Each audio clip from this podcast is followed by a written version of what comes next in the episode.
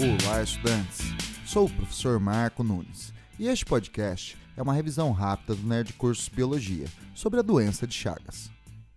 A doença de Chagas, ou tripanossomíase americana, é uma protozoose que tem como agente etiológico, ou seja, causador, o protozoário flagelado Trypanosoma cruzi.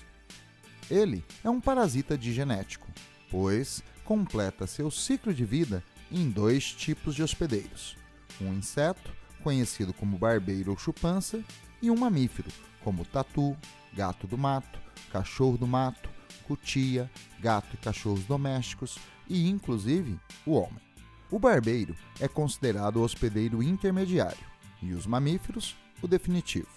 No barbeiro, o protozoário vive no intestino e, após sugar o sangue dos mamíferos, ele elimina as fezes infectadas próximo ao local da picada, ocorrendo a transmissão para o sangue.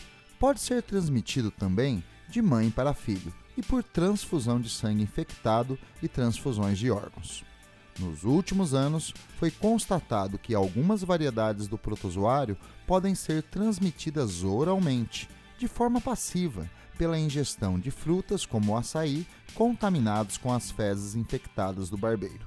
Nos mamíferos, o protozoário se instala em vários órgãos, como coração, esôfago intestino, provocando com o passar de vários anos um inchaço desses órgãos, o que pode ser fatal no caso do coração. Quando um barbeiro suga o sangue de um mamífero infectado, ele adquire o protozoário.